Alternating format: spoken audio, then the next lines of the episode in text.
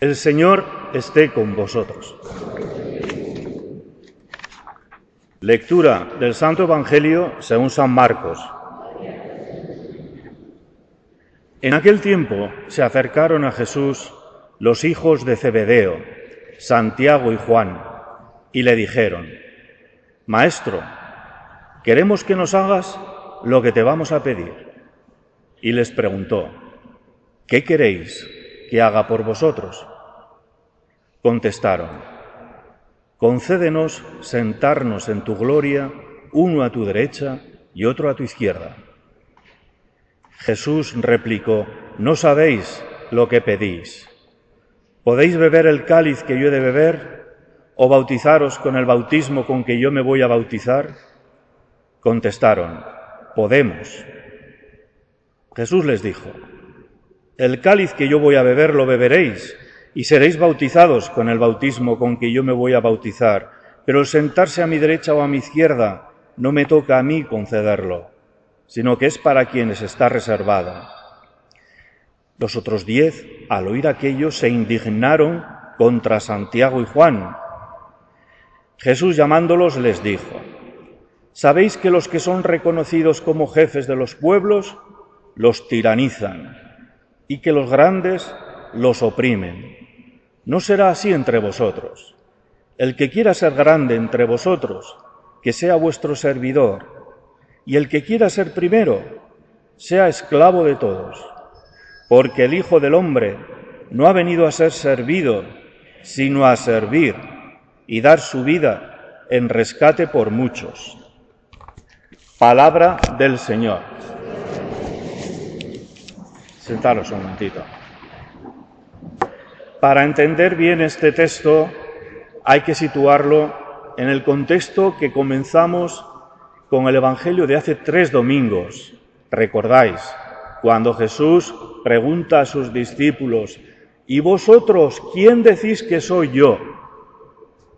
Allí Pedro, el cabecilla, responde, tú eres el Mesías de Dios. Y Jesús les dice, sí, el Hijo del Hombre tiene que padecer mucho, será asesinado por los jefes del pueblo, y al tercer día resucitará. Y aquellos discípulos con Pedro a la cabeza se echan las manos a la cabeza. ¿Qué dices? Pero si esto es un triunfo absoluto lo que tenemos, con los milagros que estás haciendo, el reino que estás predicando es inminente. Esto nos va a llenar los bolsillos de dinero. La gente mira cómo te sigue. Y tú estás diciendo que te van a matar y que resucitarás. Y Jesús le dice a Pedro, una de las calificaciones más duras del Evangelio, apártate de mí, Satanás, que tú piensas como los hombres y no como Dios. Y ahí se han quedado los discípulos que no entienden, continúan con Jesús, aunque dirá el Evangelio que muchos le han dejado. No acaban de comprender lo que les está diciendo.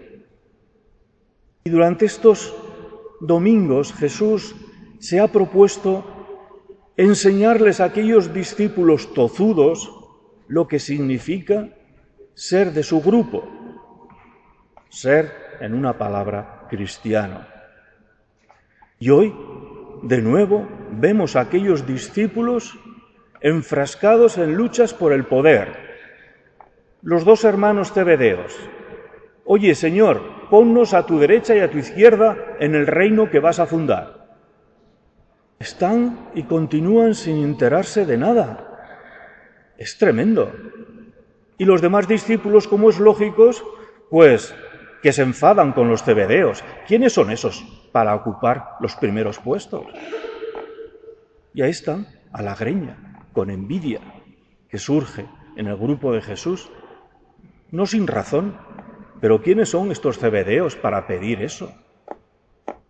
Yo creo que Jesús se da golpes en la cabeza diciendo, pero Dios mío, ¿a quién he elegido? Estos no se enteran. Pero ¿qué pasa con vosotros, chicos? No os enteráis. Que no. Que aquí no hay ni fama, ni poder, ni dinero. El reino que yo propongo es el del servicio, el de entregar la vida. Es descorazonador cómo estos discípulos siguen con sus ansias de poder, mientras Jesús ya ve cerca su muerte. Los discípulos no se enteran. ¿Os recuerda a alguien esos discípulos? Claro que sí. Nosotros somos esos discípulos, que no acabamos de comprender ni de entender a Jesucristo. No. A pesar de que, bueno, cumplimos con la religión en la medida que podemos, si venimos a misa, rezamos, cumplimos con nuestras tradiciones cristianas, las fiestas, la Virgen de la Paz, etcétera, etcétera. Luego los ritos, la confirmación, las bodas. Pero realmente tenemos que preguntarnos, ¿seguimos a Jesús? ¿Le conocemos? ¿Sabemos lo que nos pide? ¿Sabéis vosotros lo que pide Jesús? Seguro que vosotros, como aquellos discípulos, queréis ser siempre los primeros en todo. Y además que me tengan reconocido, que me reconozcan. Yo quiero ser el más importante. Y Jesús nos dice, escuchad, una vez más, el que quiera ser grande, que se ponga al servicio de todos. Y si es posible de una manera humilde, sin que se le reconozca, el servicio. El Hijo del Hombre no ha venido a ser servido, sino a servir y dar su vida en rescate por muchos. Queridos hermanos, aprendamos del Señor. El camino de la vida, el camino que nos propone Jesucristo, es el de dejarnos de historias que nos superan y esos ansias de poder, de reconocimiento y de que todo el mundo nos quiera.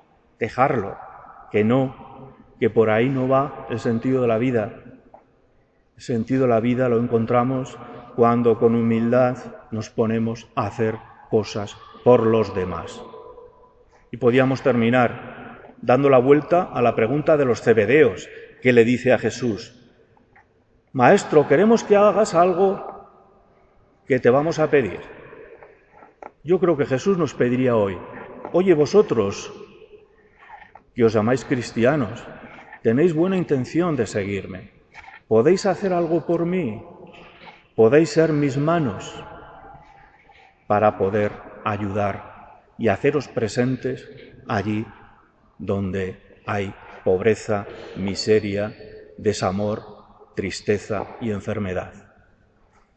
Discípulos de Jesús, detrás de sus pasos, pasan por la cruz, pero que terminan en la mañana gloriosa de la resurrección.